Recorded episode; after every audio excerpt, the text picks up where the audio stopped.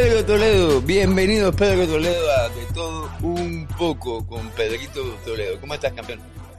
Buenos días, Willy. Buenos días, buenos días a todos los oyentes y a todas esas personas que siempre están conectados con nosotros. Hoy hace un día lindísimo acá en Las Vegas, con una temperatura muy, pero muy agradable. ¿No lo has sentido, Willy? Eh, yo estaba en el patio hace unos minutos jugando con, con Maga, mi perro, uno de mis perros. Tengo dos, Diego y Maga, y, y me encantan estos días así porque yo caliento la piscina a unos 65, 70 grados más o menos y Pedro, me meto ahí en el jacuzzi por las mañanas cuando no estoy haciendo nada y la paso muy bien con Mada. Le encanta el agua. La verdad es que realmente estamos, este es el tiempo que a mí me gusta de Las Vegas y ojalá durar así siempre. Es un tiempo en el que no hace frío, pero tampoco hace ese calor extremo, ¿me entiendes? es, en el que tú puedes andar en el carro por la calle con las ventanas abajo. Este, este es el tiempo que más me gusta a mí acá de Las Vegas. Para los que no han venido a Las Vegas, yo quiero que ustedes sepan que aquí en Las Vegas cuando dice hay calor, hay calor, se pasa de calor, 113, 114 grados. Y cuando hay frío, se pasa de frío, a veces cae hasta nieve. Así mismo es, y la gente no sabe, la gente, la gente lamentablemente no sabe, Pedro, que el mejor tiempo para venir a Las Vegas es estos meses, ya a finales, finales de febrero, marzo, abril, mayo y un poquitico de junio, no mucho, y es cuando mejor estamos. Saludos a Javier Hernández que nos está viendo en Facebook. Saludos, Javier. Un abrazo, campeón. Eh, estás viendo en hablando de, todo un poco con Pedrito Toledo. Pedro, ¿cuándo comenzamos a hacer tú y yo de todo un poco? Hace años ya, ¿no? Bueno, ya van a ser ya siete años. Siete, siete, siete años. Siete años ya de todo un poco. Siete años hablando eh, de boxeo. ¿Te acuerdas que cuando lo el primer show que tuvimos, yo me acuerdo, a mí nunca se me olvida, lo hicimos en el sofá de mi casa viendo una pelea de Canelo tú y yo hablando. En esos tiempos no se hacían ni videos en vivo en Facebook todavía, pero tú y yo eh, lo hicimos a través de una aplicación que fue la primera, no me acuerdo cómo se llama, que fue de Twitter, y lo hicimos en vivo y, mucha gente conectada, mucha gente hablando. Eh, Pedro, somos unos pioneros en esto es verdad que en esos tiempos, tú sabes, todavía no se hacía mucho lo de las transmisiones en vivo, así, hablando mucho de bolseo y esas cosas. Eh, también era muy poca la información que se daba de nuestros bolseadores. Las personas para saber de los bolseadores tenían que conocerlo desde Cuba o las nuevas, los nuevos que llegaban, eso sí, esos estaban borrados del mapa hasta que ya empezaban a tener resultados, a la verdad. Sí, sí, sí, se ha hecho un gran trabajo, Willy, por eso estoy muy orgulloso de ti.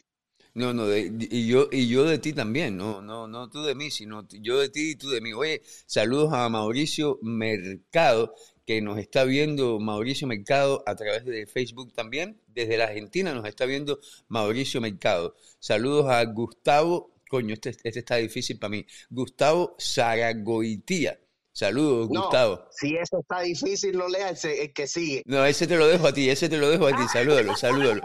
chachonaya. Chachonaya, grande, grande. Oye, son más ocurrentes. Sí, son más ocurrentes, compadre. Ponle algunos nombres que. E, eso es para esconderse de la mujer, para que la mujer no sepa que andan en Facebook. Y saludos también a, JDP Duarte. Y ojo, ya JDP. JDP eh, dice que es maravilloso lo que hemos hecho y, yo, y, yo, te digo, Duarte es lo que hemos hecho, porque no solo Pedrito eh, que, y Alfredo y Daniel López y René Blanco y Eli Saunders y todos los que de una forma u otra otras han tenido parte de boxeo cubano, sino eh, lo que han hecho ustedes apoyándonos, porque ustedes son el motor que nos impulsa. Saludos a Ginsel Rodríguez, que nos está viendo también eh, aquí a través de Facebook. Un, abrazo, Ginsel. Y, dice Chacho Naya que sí, que así mismo es. Poquito a poquito hemos creado algo, que será parte de la historia deportiva. Oye, Pedro, hablando de la historia deportiva, eh, este próximo 7 de mayo eh, va a estar peleando, eh, hay una cartelera en la ciudad de Miami donde van a pelear varios cubanos, pero a mí lo que me gustaría hablar, más que de la cartelera, cartelera del 7 de mayo, es de esto que tenemos en pantalla en estos momentos. Eh, la reina, la princesa de, los deportes de combate eh, cubana, que es nada más y nada menos que Valerie, Valerie lo, Rueda. Oye, yo estoy obsesionado con esta muchacha. te voy a decir algo, tú, tú estás buscando, tú estás me va a costar el divorcio, compadre, tú estás buscando la pelea, estás buscando la pelea. ¿Tú sabes qué fue lo que, tú sabes qué es lo primero que yo hice? Yo eh, hace unos días, la segunda vez que yo publico algo de, de Valerie, eh, yo me siento al lado de mi esposa todos, todas las noches, después que cenamos, que los, mis niños están bañándose y cosas así, yo y mi esposa nos, sentamos en la cocina a tomar té. Todas las noches. Eso es algo religioso en mi casa. Y yo y ella conversamos. Y da la casualidad que Valerie eh, pone algo en su cuenta de Twitter y yo le mando un mensaje porque quiero tenerla aquí en show hablando eh, de lo que ella hace en el MMA. Y entonces mi esposa da la casualidad que ve el teléfono y ve la foto que yo estoy poniendo de Valerie. y yo aprovecho y le digo, mira, ve, ¿qué es lo que pasa? Cuando, cada vez que yo pongo fotos de ella, la, la, gente, la gente responde, yo tengo que ponerlo como no. Tú sabes, parte de la página. Soy yo, para precaver, le, le, dije a mi esposa, le enseñé la foto y, oye, saludos a Ruso Miranda, que nos está viendo también, uno del mejor, coño, Ruso, uno de los mejores eh, gimnasio que tiene Miami, para hacer eh, eh, la física. Y saludos a Rogelio que nos está viendo también. sabes que cuando, yo vi el post, cuando yo vi el post en Instagram, lo comenté con toda la claridad del mundo. No sé qué hacer, si apostarle o enamorarme. La verdad que tengo un cruce en mi mente ahora mismo que no sé qué puedo hacer con ella. Está muy bonita, muy bonita, no, pero déjeme decirte, decirte que independientemente de lo bonita que ella es, y es muy bonita, eh, ella también es muy una muy buena deportista también. Ella no, no te vayas a pensar que, que, es una inventada, no es una inventada, es buenísima en lo que, en lo que ella está haciendo, que es el deporte del MMA, eh, de todo vale. Me estás diciendo el ruso que lo metiste en candela también. ¿Ves lo que te estoy diciendo? Te está ah. provocando muchas cosas, Willy. Con Minerva, lo metí en candela con Minerva. Minerva, saludos Minerva desde Las Vegas. Pedro y yo te saludamos. Minerva apoya al ruso mirando en absolutamente todo y el ruso eh, eh, está donde él está hoy en día, gracias a que tiene una maravillosa esposa que lo apoya en todo y yo me identifico con eso porque mi esposa a mí también me apoya en todo y es muy importante eh, en la vida de un hombre, también en la vida de una mujer, tener a un esposo o una esposa que te apoyen absolutamente todo. Pedro, tú estás viendo lo que está pasando con Johnny Depp y su esposa, eso tiene a YouTube calentado. un divorcio...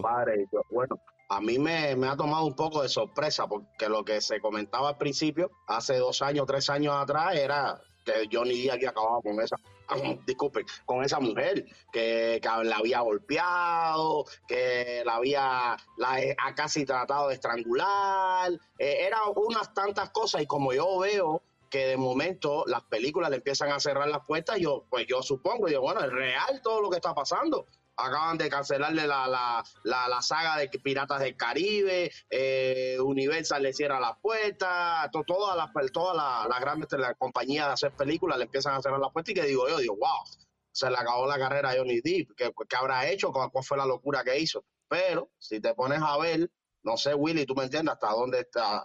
bueno, me imagino que tú estás siguiendo el tema porque si me lo estás tocando aquí, quiere decir que lo estás siguiendo. Y me he dado cuenta en lo que he visto del juicio que ha sido todo lo contrario, Willy, que esa mujer lo que está es enferma.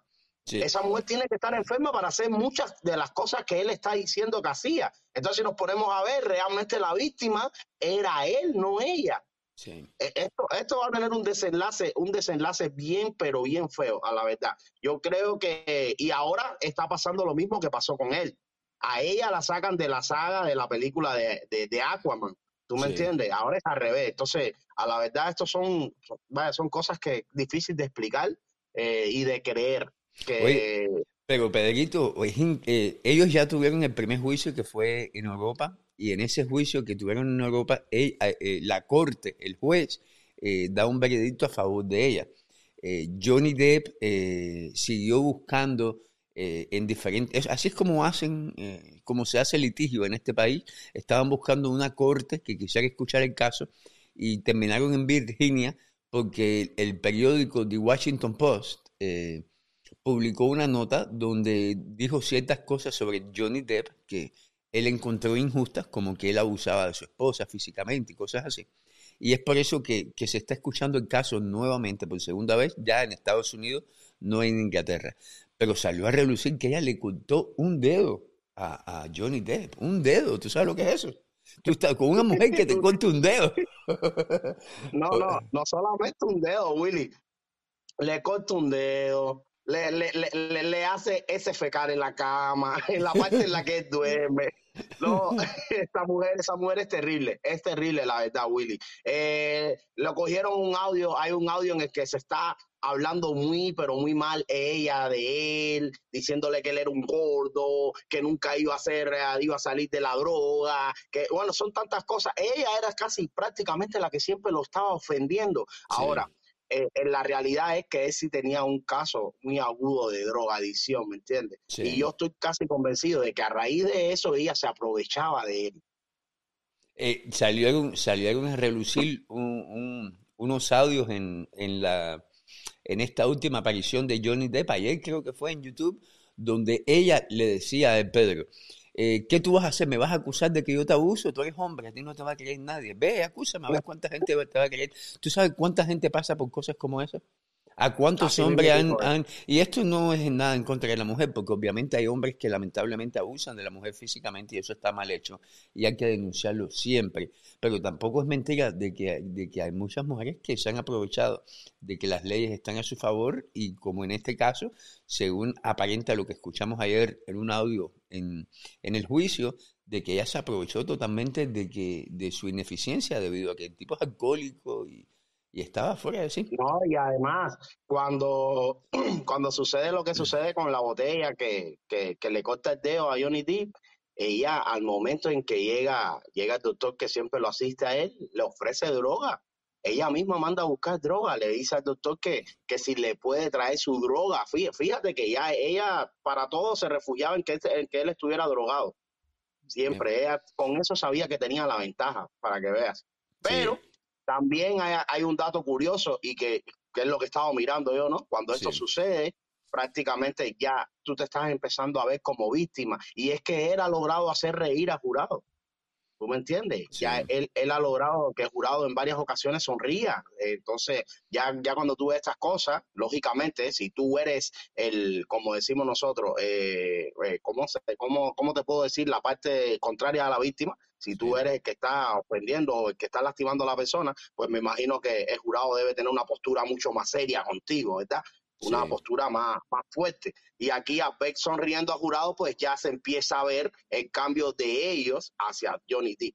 ¿Me entiendes? Yo la verdad estoy, estoy, pendiente. Eh, quiero ver en qué, cuál es el desenlace, en qué termina todo esto, pero estoy casi convencido de que no le va a terminar bien a ella. Hoy se pone mejor porque hoy comienza a testificar ella y por supuesto ahora vamos a escuchar eh, las pruebas en contra de Johnny Depp. Vamos a ver. Ah, yo también lo ando. Yo no soy de ver, yo no soy mucho de farándula como tú, pero yo sí ando encima de esto porque me, me interesa, me interesa mucho. Oye, me gusta este look tuyo de chef esto, esto de, si tú vas a cualquier casino de Las Vegas, un restaurante cinco estrellas, de que te dan trabajo, te lo dan. 100%. Porque oye, es que, es que es un, es que no te queda bien, te queda bonito. Y aparte el color blanco te, te hace lucir mucho mejor. Lo único que te ve un poco gordito, tienes que bajar de peso, Pedro. Willy, eso es, uh, tú sabes, desafortunadamente el encierro el encierro, el no salir a ningún lado, el estar tranquilo en mi casa cumplimentando con... Comiendo helado, eso es, eh, no le eche la culpa al encierro, eso es el helado, las galletitas de chocolate. pero, pero imagínate, Willy, si tú estás en tu casa y no estás saliendo, no sales a la calle, estás, tú me entiendes, encerrado, como decimos prácticamente, pues tú comes todo lo que veas en el frío, tú bateas todo lo que veas. Sí, sí, sí. Oye, Pedro, eh, vamos a hablar eh, de esta cartelera este fin de semana. Serrano versus Taylor, dos mujeres van a estar peleando eh, por un título mundial, la pelea más importante del boxeo femenino en muchísimo, muchísimo tiempo. Eh, ¿Has tenido la oportunidad de familiarizarte más o menos con, lo que está haciendo Serrano y lo que va a hacer Taylor? estaba viendo eso, estaba mirando eso, pero también Willy estaba leyendo que era la primera vez, la primera vez en la historia de, de, del MMA, ¿no? En que una pelea de mujeres. No, es boxeo, es boxeo, la historia es boxeo. boxeo. Iba a ser la, la, la pelea estelar de, de la noche, la coestelar. La primera vez, la primera vez, la primera vez que esa pelea iba a ser como la, la, estelar de la noche en una cartelera de boxeo. Eso nunca se había visto. Siempre había sido Common Event o, o, esas cosas. Pero primera, sí, primera vez. Y por Dance, por Dance que señores, se lo voy a recomendar. No sé si muchos de ustedes están suscritos. Hay una suscripción en Dance que usted paga, creo que son 90 dólares al año. 90 dólares al año y va a tener todas las peleas online a través de esa plataforma digital sin tener que pagar más. Un solo pago al año y va a ser miembro de esa gran de esa gran aplicación que yo la tengo, la tengo, ya la saqué, creo que van a ser como ocho meses quedando con él. Y en ocasión logro la Coño, Pedro, disculpa, casi te dejo sordo ahí con, con, con el sonido. No, con el chef Pedrito, el chef Pedrito, como dice Russo Miranda. saludos, saludos inmensos a nuestro amigo Ariel Villamil García, que nos ha regalado unas estrellas. Ariel Villamil, siempre, siempre, siempre apoyando boxeo cubano y, y, regalándonos estrellas como esa. Aquí es Villamil. Coño, quiero mandarle un saludito a Alexei Collado también, que está con nosotros ahí. mira que, de ti, cuéntanos. Mira que le he caído atrás a Alexei Collado para que, para que hable con boxeo cubano y siempre me dice que sí, pero no, no terminamos de hablar. Pedro, ¿te acuerdas que la, pelea de Alexei Collado en Chota, además hace muchos años, su, su gran debut, que lamentablemente no ganó, pero su gran debut en los Estados Unidos, la vimos juntos, tú y yo. Eso fue el principio de boxeo cubano. Así es, así es. Estábamos viendo a Alexei Collado en su primera pelea aquí en los Estados Unidos. Sí, a mí nunca se me olvida. Sí, nunca se me olvida. Fíjate si, llevamos años tú y yo en esto. Así mismo, hablando sobre esto, nos, mayormente nosotros hemos visto muchas, muchas, son un sinfín de peleas que hemos estado nosotros a la verdad viendo de, nuestros compatriotas, ¿no? Y que esperemos que no se detenga, esperemos que continúe esto. Vamos a tratar de ver si mantenemos la comunicación, si ah, podemos estar ahí cerquitica uno del otro cuando hayan peleas importantes, bien grandes para nosotros terminar la pelea, retomar lo que hacíamos antes, que una vez que la pelea terminaba estábamos conectados, nos conectábamos online y empezábamos a debatir con las personas de qué, qué, qué creían de la pelea, qué les pareció lo que había pasado. Eso debemos retomarlo, Willy. ¿Qué tú, piensas, ¿Qué tú piensas? ¿Debemos ponerle el número de teléfono para que la gente no, no, nos llame por teléfono y, no, y nos diga de, lo que quiere conversar hoy? No, yo creo que sí, más adelante, tú sabes, podemos, hacer, podemos hablar un poquito sobre eso. Eh, como el tema de nosotros es de todo un poco, me gustaría hablar un poquito más de lo que estábamos hablando al principio del programa y es de la Vegas, porque aquí es donde vivimos. Y he estado mirando, Willy, que vienen tantas cosas, pero tantas cosas lindas para Las Vegas que no eres capaz. Bueno, yo estoy convencido de que tú sí sabes lo que viene. Lo primero es que estoy muy contento porque eh, hace unos meses atrás recibí la noticia de que yo al principio me puse triste cuando vi que Hard Rock Casino, el único que teníamos en Las Vegas, el Hard Rock vende, vende el casino. Y una vez que, sucede eso, pues lógicamente digo, wow, ¿cómo es Hard Rock que tiene casinos en todas las partes del mundo? No va a tener un casino en Las Vegas. Y me sorprendió mucho, ¿no? La noticia no me, no, no, no, la, no la procesé bien. Me sentí bastante mal. Y entonces ese casino ahora se llama Virgin. La aerolínea Virgin compró ese casino y es quien, quien, quien es el dueño ahorita. pues resulta ser que Hard Rock había vendido Virgin porque compró Mirage. Mirage es uno de los hoteles que está en el centro, en el centro de la ciudad, en el street, en la parte más importante de Las Vegas. Y lo que van a hacer ahí es, van a demoler Mirage y van a levantar la guitarra, la que está en Miami. La buena. Y, dijeron que le iban a hacer un poco más grande que la que está en, en, la que está en Miami. Florida, va, a tener va, a tener varios metros de más de, de, de altura. Pero que cuando yo escucho eso, Willy, yo no te puedo, no te puedo negar lo contento que me puse. Vamos a tener una guitarra. Vamos a tener una guitarra acá en Las Vegas, la verdad. Y, y no, y hay muchas cosas más. Vamos a tener una guitarra, tenemos un Fontan Blue, igual que de Miami. Quiere decir que viene muchos proyectos. lo, bueno, lo, bueno de Las Vegas, tú sabes qué cosa es, Pedro, que, que aquí no escatiman esfuerzos de ningún tipo en tumbar un edificio y poner otro. Aquí te lo, aquí te lo hacen eh, sin problema de ningún tipo. Aquí tiene, eh, enfrente de, de, la pirámide van a ser una de las torres eh, no tan altas como las que hay en Dubái, pero dicen que van a ser la torre más alta de los Estados Unidos. Vamos a ver. Eh, y ya, ya comenzaron ya a hacer la construcción, pero bueno, llevan como cinco años en eso y por lo del COVID y cosas así, eh, dejaron la construcción parada. Pero yo pienso, pienso como tú, que, que hacerle hard rock en, en, Las Vegas Boulevard es un, es un mejor lugar que donde lo solían tener. En el Beijing Casino fue donde tuvimos la pelea, donde yo te iba a ver hace unos días que te llamé y te dije, estoy ahí, eh, ven a verme. Y, ese día no pudimos vernos, pero hubo una pelea de boxeo ahí hace, hace unos días nada más. bueno, eso es lo más importante, Willy. La realidad es esa. Sabes que ah, yo estoy contento con esos cambios, estoy contento con lo que viene. Una, una pregunta que te quiero hacer, Willy, porque tú sí has caminado prácticamente ya a Estados Unidos completamente. Como, como viviendo en Las Vegas, acá, como vecino de nuestra comunidad. Si alguien te llama y te dice, Willy, ¿sabes qué? Voy a Las Vegas. ¿Qué tú le recomendarías? ¿Cuáles fueran las atracciones que tú le recomendarías que hicieran? ¿Qué se puede hacer aquí en Las Vegas una vez que esté de visita? Aquí en Las Vegas, lo, primero que la gente no sabe eh, es que no hay, no hay lugar en el mundo. No vayamos, no diga lo mismo que, que, todos saben, porque muchos se meten en internet, ven el stream, en el No, no, no, no, no. Una la gente que está ahí, como estamos la, Lo, lo, más, lo mejor que tenemos en Las Vegas, que mucha gente no conoce, es que la mejor comida que tú te vas a comer en el mundo está en Las Vegas. En Las Vegas tenemos una versión de los mejores restaurantes del mundo. El mejor restaurante de, Francia, tenemos una versión aquí en Las Vegas que el dueño es el mismo chef. Eh, los mejores restaurantes italianos que hay en Venice, tenemos dos versiones aquí en Las Vegas. sushi, comida japonesa. Las Vegas es un lugar excelente. Si te gusta la buena comida, Las Vegas es, Olvídate de los buffets y cosas así. Eso es para la gente que viene y quiere engordar. buena comida. lugares para comer bueno. En eso tiene la razón. De verdad que tenemos un restaurante de cada ciudad importante en el mundo. En eso y no, no, los no, no, los mejores restaurantes del mundo, los restaurantes cinco estrellas, que no son muchos. Eh, en Las Vegas tienen una copia, una versión, que el dueño es el mismo hombre, la, la todo es igual, es lo mismo. Eh, en Las Vegas, comida excepcional en Las Vegas. Eh, lo que a mí no me gusta mucho, que la gente piensa, a mí, por lo menos a mi gusto personal, son los shows. Eh, los shows de circo eh, yo me aburro, porque voy a uno y todos son iguales.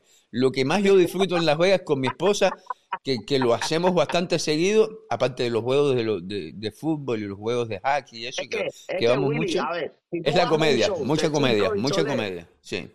Pero si tú vas a un show de Circo de Soleil, claro, ¿qué caso tiene ir a un show de Circo de Soleil en el New York, a un show de Circo de Soleil en el Mirage? Todos van a hacer lo mismo. Si yo voy a un show de Circo de Soleil, uno solo que vaya ya es suficiente. Pedro, pues ¿cuál es? ¿Cómo? Pedro, no, Pedro, no sé por qué no te encuentro en Instagram. ¿Qué tengo que poner? Real Chapi. Coño, a mí siempre se me olvida el Chapi, mierda ese. Real Chapi. Yo siempre pongo Pedro Toledo.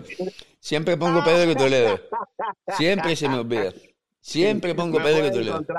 Yo te voy a decir, yo eh, recomendaría, ¿no? Porque todos vienen a la ciudad, todos quieren ver lo que es Las Vegas, las luces, todas esas cosas, y que, que claro, lógicamente, si yo vengo a Las Vegas no me, lo, no me lo metería por nada del mundo. Pero le recomendaría ir a las montañas de Charleston. También. es uno de los lugares. Depende de dónde venga, depende, depende de dónde venga. Si vienes de Florida. Bueno, si vienes de Montana, no necesitas. Sí, si vienes de, de, California o un lugar así, no, no, no, no pierdas tu tiempo. Pero si vienes de Florida, de Miami, sí. Y lo, y lo, bueno, a mí me queda Mount Charleston de, de mi casa 20 minutos manejando. Y, y este tiempo del año, este fin de semana, eh, acabándose la pelea de boxeo, me voy de camping con Arley y, y, un amigo más que por primera vez se va de camping conmigo y vamos a un lugar precioso, lo que queda un poquito más, más retirado. retomo, retomo las riendas de mis aventuras en la carretera. Ah, bueno, así.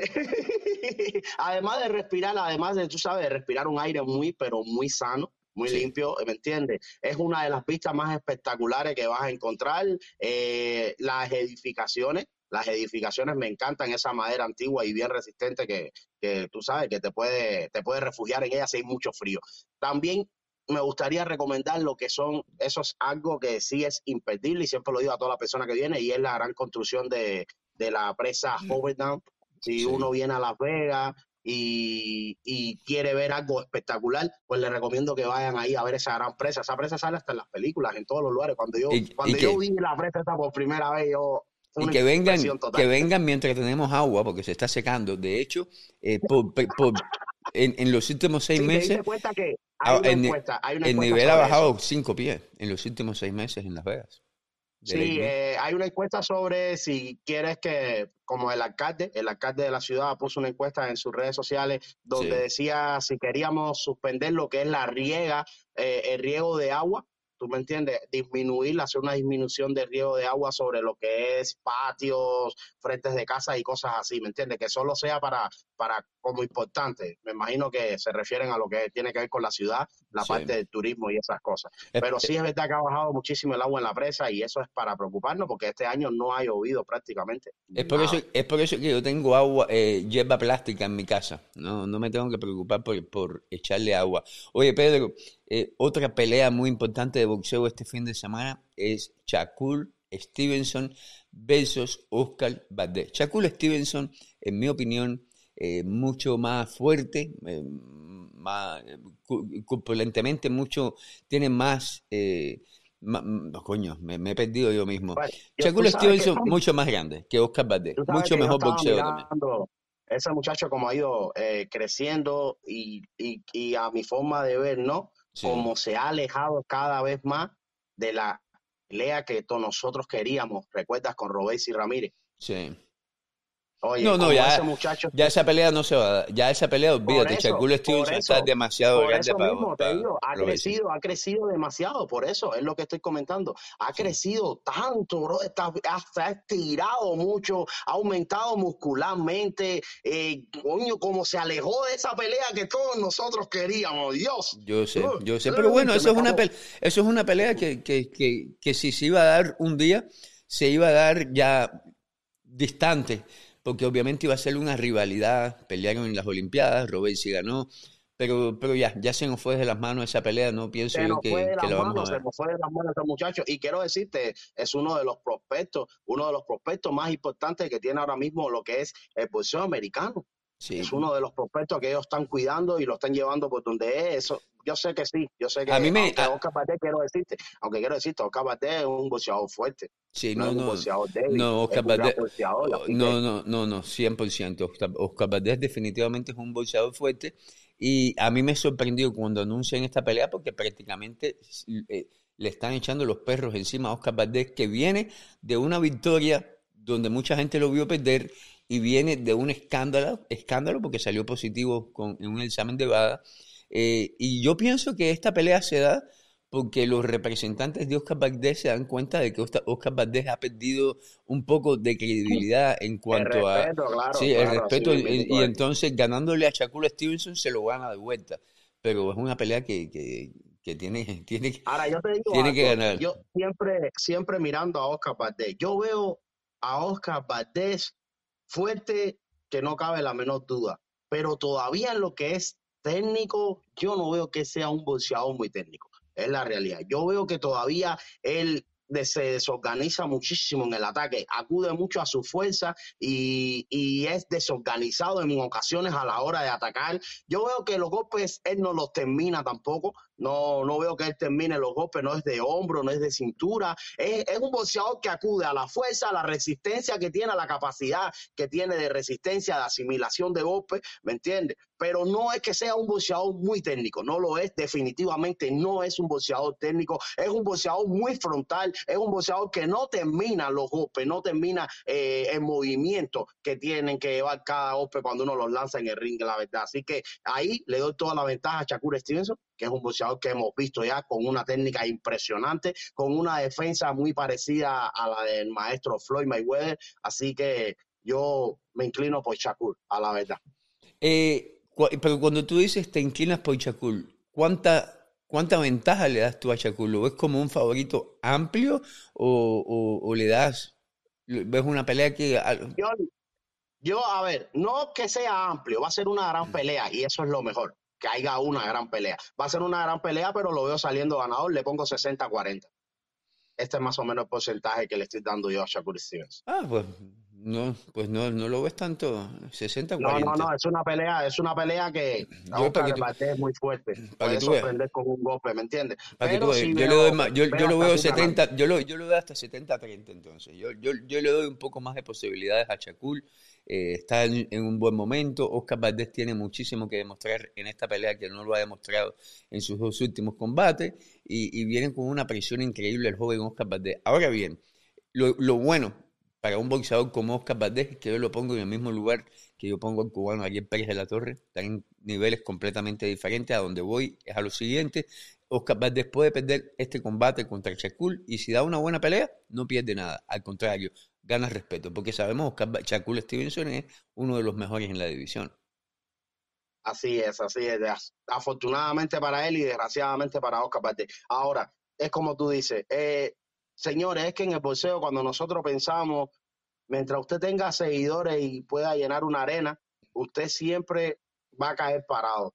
¿Por qué? Porque tienes el respaldo de las personas. Esto es un negocio y siempre vamos a estar buscando cuál es el boxeador que nos pueda traer masas. Y ese boxeador es Oscar Valdés, a pesar de toda la polémica que ha tenido a su alrededor. Pero sigue, sigue trayendo esas personas. Entonces, mientras esto suceda, siempre las personas te van a poder, siempre los grandes promotores van a tratar de acudir a ti, van a querer de que tú sigas peleando porque tú le estás llenando los bolsillos de dinero. Y eso es algo que nosotros tenemos que seguir luchando, a capa y espada. ¿Ya me entiendes? Yo en cualquier momento vamos a padrinar a algún mexicano, lo tenemos que apadrinar aquí en el programa. ¿Mexicano? ¿A un mexicano?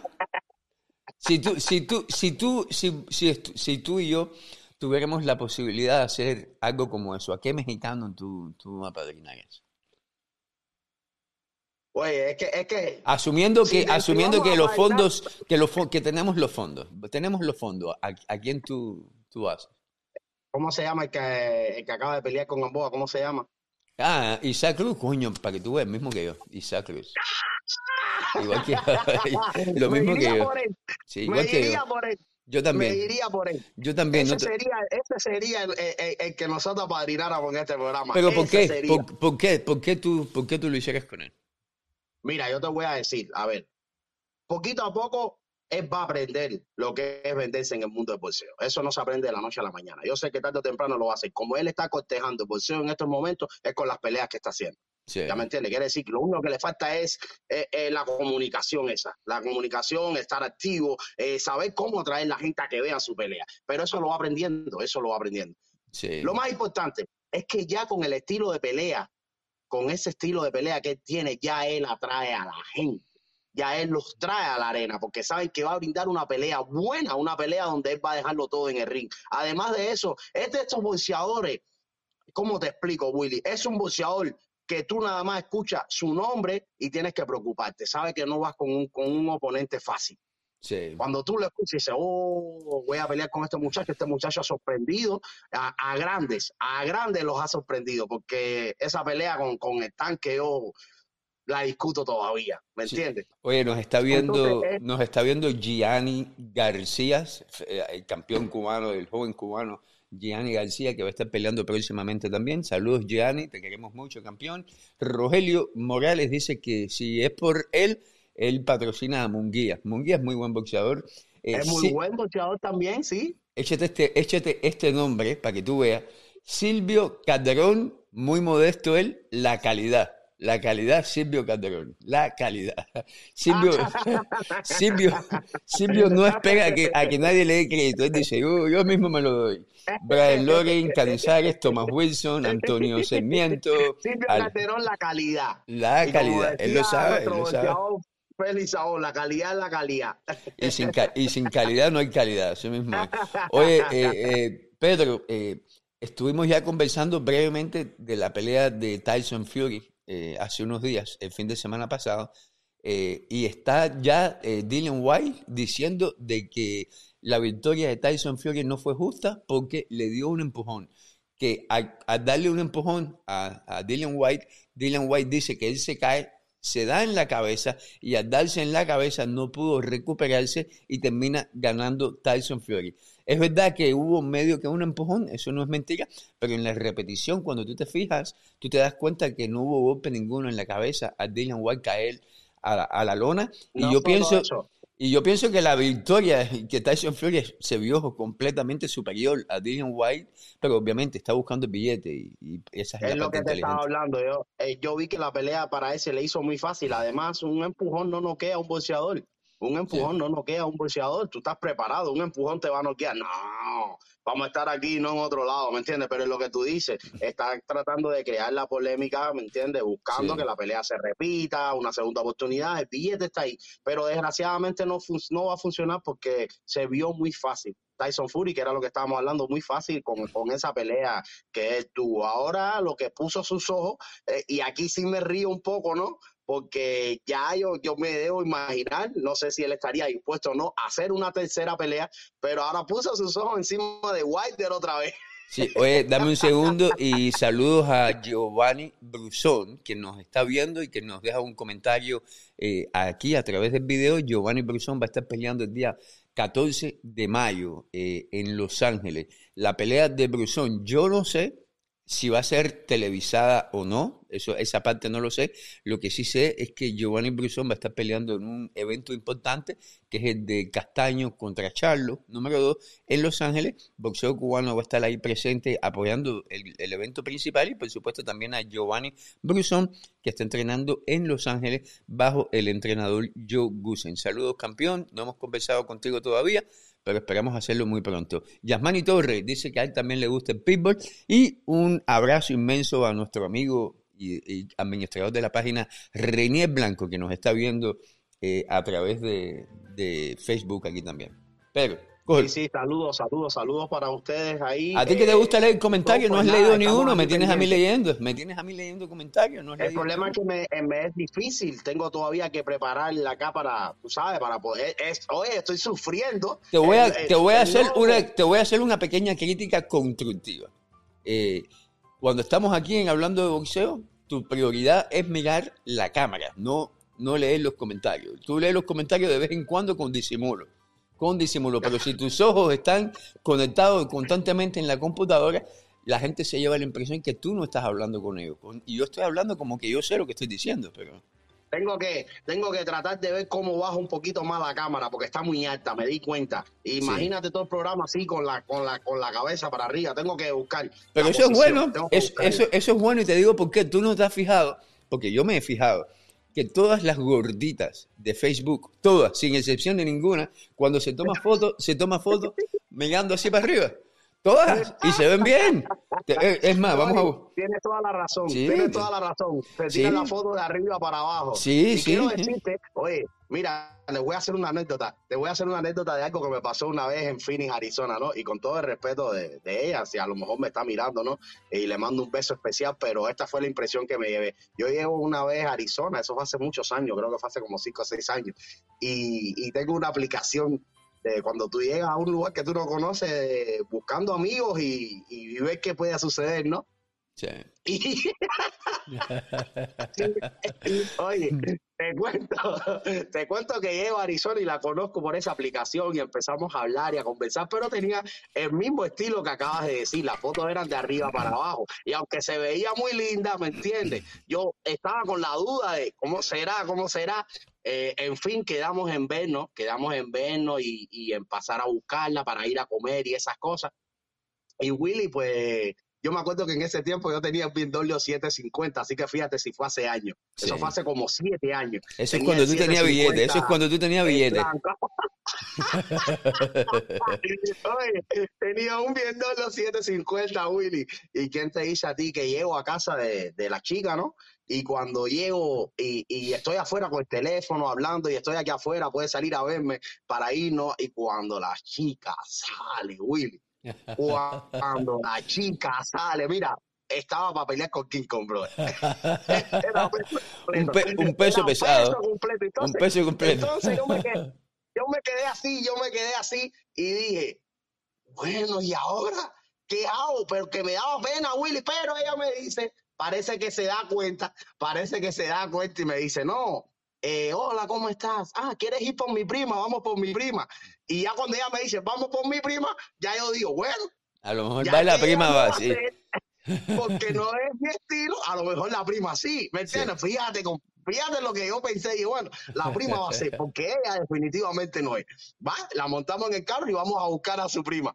Coño, Willy, compadre. la, la prima que la hermana de Gonzela. Cuando yo, oye, llego a casa de la prima, que sale la prima. No, Willy, no. Eh, era, la prima era dos veces ella. Pobrecito. Entonces, ya yo estaba, y, y, supuestamente íbamos a comer, y de ahí íbamos a la discoteca. Le digo, mira, ¿sabes qué?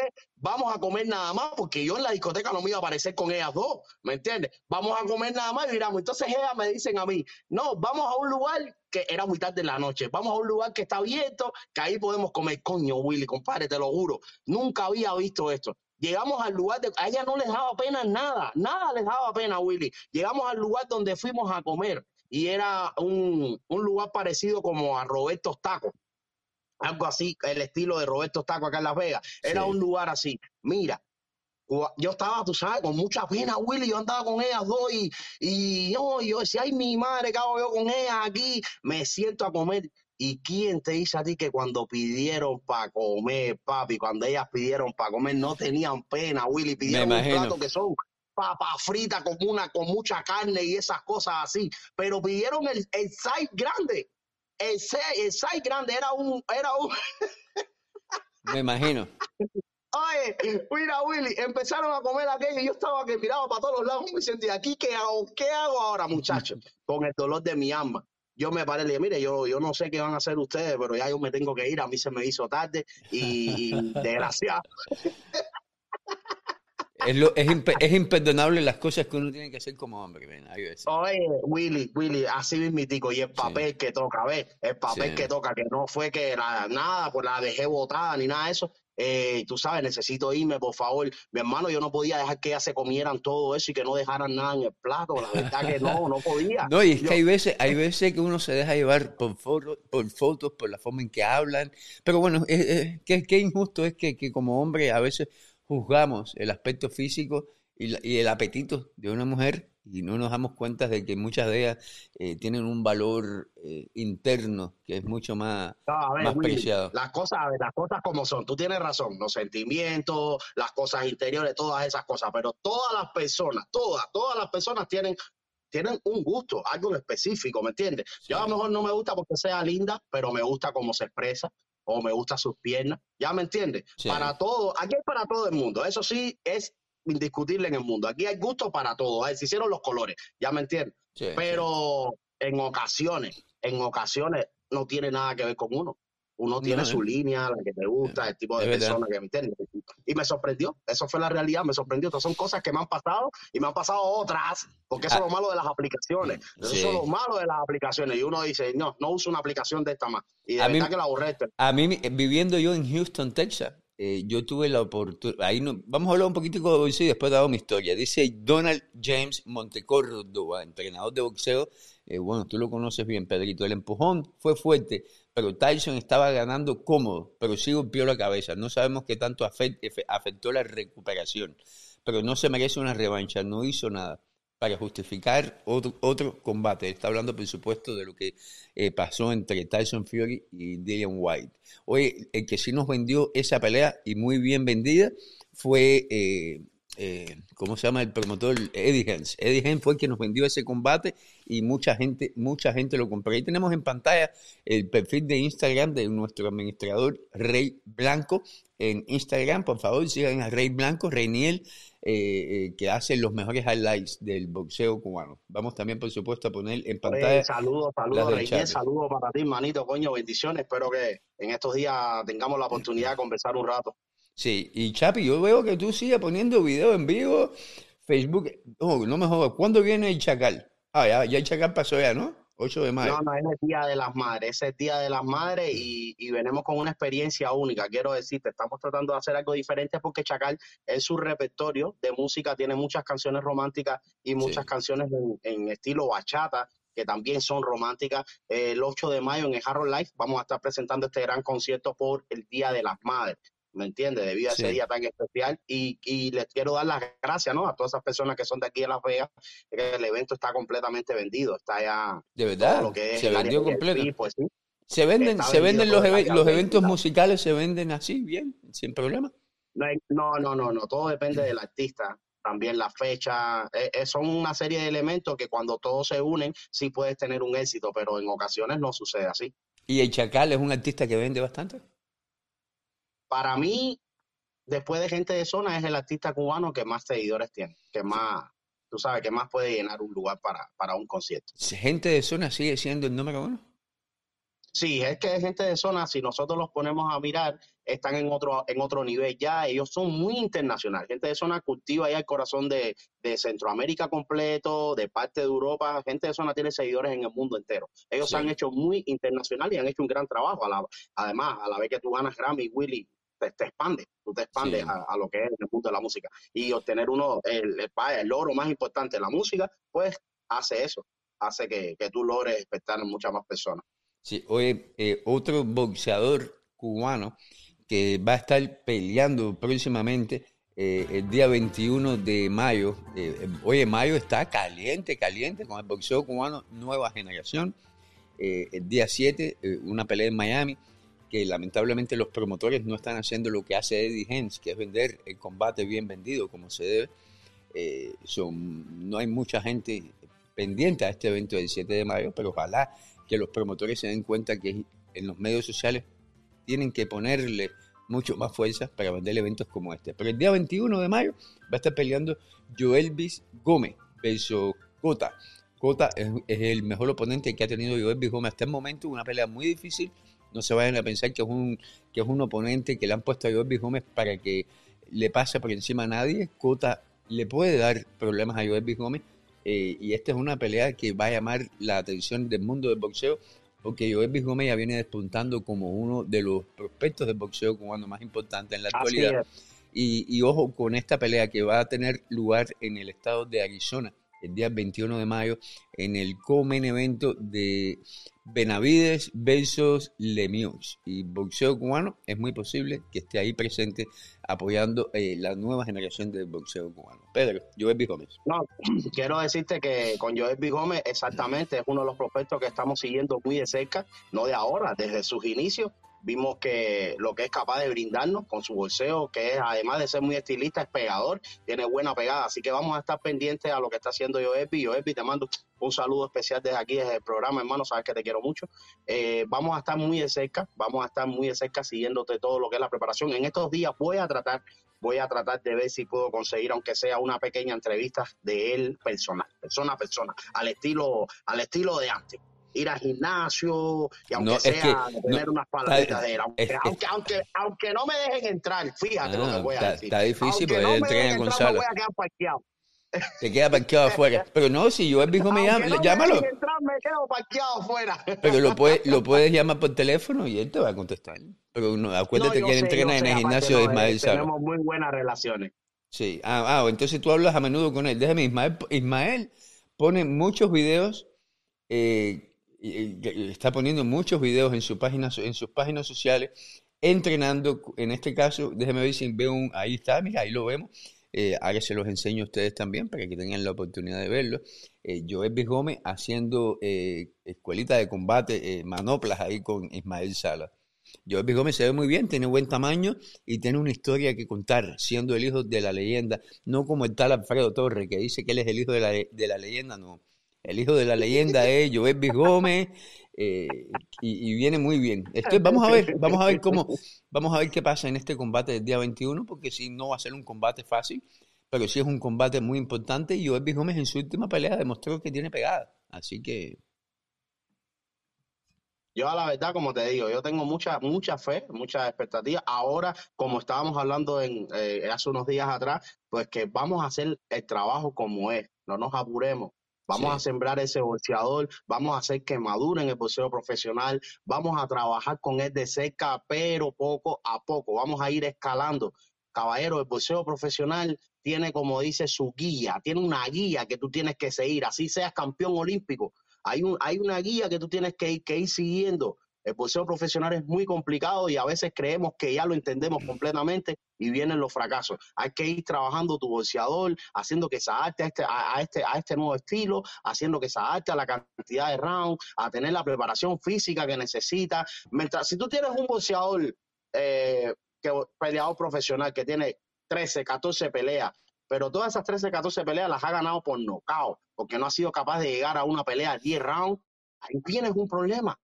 Ahí tú tienes un problema. ¿Tú me entiendes? Entonces tú tienes que ir poquito a poco madurando ese boxeador y mejorándole los contrarios, ir buscando que un contrario que ya le empieza a llegar un poquito más de round, 10, 11 rounds. Hay, hay boxeadores que son extra clase, definitivamente, aunque le pongas un boxeador bueno, te lo noquean y ya, no va a llegar a 10 rounds porque, porque son buenos. Pero con esto te quiero decir que la confianza está en peligro. Tenemos que ir trabajando poquito a poco a nuestros boxeadores, señores, para llegar a donde queremos para llegar a donde se quiere. El dinero la, va a llegar. Y la parte de la física es muy importante, que, que, lamentablemente no le están poniendo la atención debida.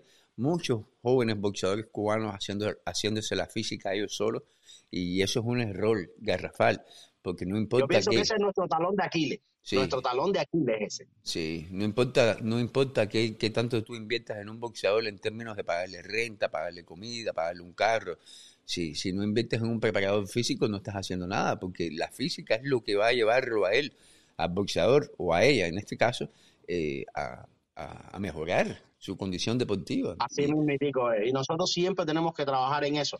Además, una, uno, una de las cosas y de los factores más importantes que tiene un boxeador para su pelea son los sparring los sparring. Yo he estado en, eh, hace muchos años, la verdad que hace muchos años yo no voy a un gimnasio de boxeo y quiero ver si ya dentro de poco empiezo ahí. Oye, ah, yo he visto boxeadores que han tenido peleas buenas e importantes, más sin embargo, cuando he llegado al gimnasio, ha estado haciendo sparring hasta con amateurs, hasta con boxeadores amateurs. Eso no es bueno. Eso no es bueno. Tú tienes que tener sparring a similitud de la pelea que vas a tener si tú tienes a lo que tú puedes mayugar o superar la mayoría del tiempo, tú no estás trabajando como es. Tú mismo te estás poniendo problemas, estás presentando problemas a la hora de la verdad en la pelea. Cuando te llega la pelea, entonces estás cansado porque te tienes que esforzar al doble. Usted tiene que dejarlo todo en el entrenamiento. Usted tiene que cansarse en el entrenamiento. Usted tiene que soltar la última gota de sudor y sacrificio en el gimnasio. Con esos sparring tienes que terminar muerto, te tienen que maullar y siempre tienes que tener un boxeador listo ahí para el último round donde tú no puedes más, que te saque la vida. Porque ahí es donde tú coges el segundo aire. Y con una persona muy segundo aire que uno busca. Con una persona muy apropiada que podemos hablar de estos temas y hablar con autoridades, con el ruso Meganda, que es preparador físico, entrena en la ciudad de Miami y tiene que lidiar constantemente con esto porque eh, nadie mejor que él eh, sabe de que lamentablemente no, no le ponen, los equipos de trabajo no le ponen la atención que merece eh, los entrenamientos físicos. Oye, estoy mirando en Twitter en estos momentos que Peter Quillen, Peter Quillen, boxeador cubano-americano, que en estos momentos no está activo, pero que por un tiempo recientemente dijo que iba a regresar al boxeo, eh, dijo que él se queda en Twitter. Dice, yo me quedo en Twitter, no me voy a ningún lugar. Lo dice en inglés. Déjenme y les enseño a esos de ustedes que a lo mejor no hablan inglés todavía y no saben cómo mantenerse informados con la noticia porque es en inglés. Si usted tiene un teléfono iPhone como yo, usted viene, toca el texto, ahí lo pueden ver en pantalla, toca en el texto, ya ve, lo tengo ahí, viene aquí y le pone traducir. Y cuando les sale la traducción, ya ve, automáticamente le traduce un texto completo en español y así usted no necesita de nadie traduciéndole absolutamente nada. Manténgase informado, no solamente con las noticias de boxeo, sino con todo tipo de noticias, en todo tipo de lenguaje, porque ahora que Tocaste el tema de Twitter, ahora que tocaste el tema de Twitter, es un tema muy importante. ¿Viste lo que está sucediendo con Twitter en estos momentos? Sí, por supuesto, por eso, por eso mismo lo dijo Peter Quilling. Yo me quedo en Twitter doy cuenta, porque mucha gente se está yendo de Twitter porque Elon Musk, que Elon Musk, que es el, el dueño de la compañía de Tesla, y, de SpaceX y compró Twitter por 400 billones de dólares. Oye, qué cantidad de billetes, Pedro. Lo que, la, la cantidad de aparatos de cámara que me puedo comprar yo con ese billete. es una cantidad enorme. Alguien puso ayer, alguien puso ayer como que un meme, ¿no? Un meme que decía, eh, compraron, compraron Twitter por 44 mil uh, millones de dólares y con eso en Cuba lo único que podemos comprarnos ahorita es un duro frío, Yo un ramo de cebolla. Yo lo vi, coño, déjame ver si, déjame, creo que me lo mandé. Déjeme ver si me lo mandé. Creo que me Eso lo... lo puso Alexi Valdés. Alexi Valdés puso ese meme. Yo estaba muerto de la risa con él. No, no, digo, pero ah, Ale- muchas Alex- las cosas ya han cambiado. Alexis Valdés se lo robó, se lo robó a alguien. Alexis Ah, Valdés se lo bueno, robó a alguien. Ese meme anda rodando ahora en las redes. Pero, Sí. Willy, hablando un poquito del tema de Elon Musk, Sí. ¿qué tú crees?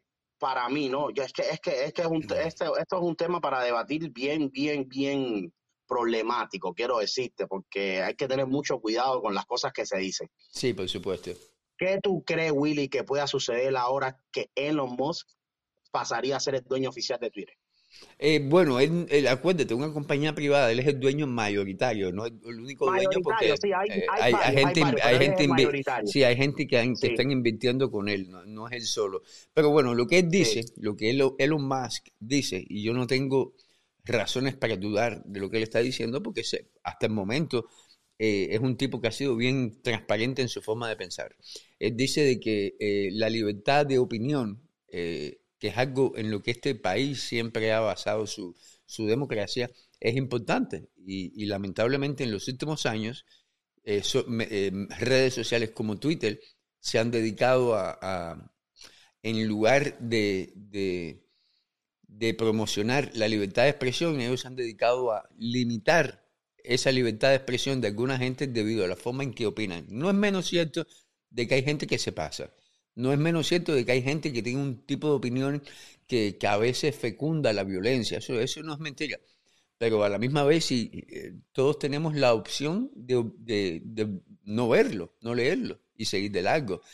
Eh, Así es. y según Elon Musk, y él, él se va a encargar de que Twitter no pueda bloquear absolutamente a nadie por la forma en que piensa. Eh, vamos a ver si es verdad. Ahí pone eh, Elon Musk de que Truth Social, Truth Social es la, el medio social de Trump que ya está abierto, que por cierto, mira, les voy a mostrar a ustedes.